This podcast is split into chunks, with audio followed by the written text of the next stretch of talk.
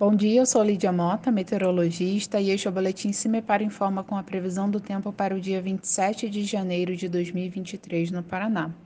A massa de ar que predomina sobre o estado é mais estável e, com isso, continua sendo baixa a expectativa para a ocorrência de chuvas sobre as regiões paranaenses nesta sexta-feira.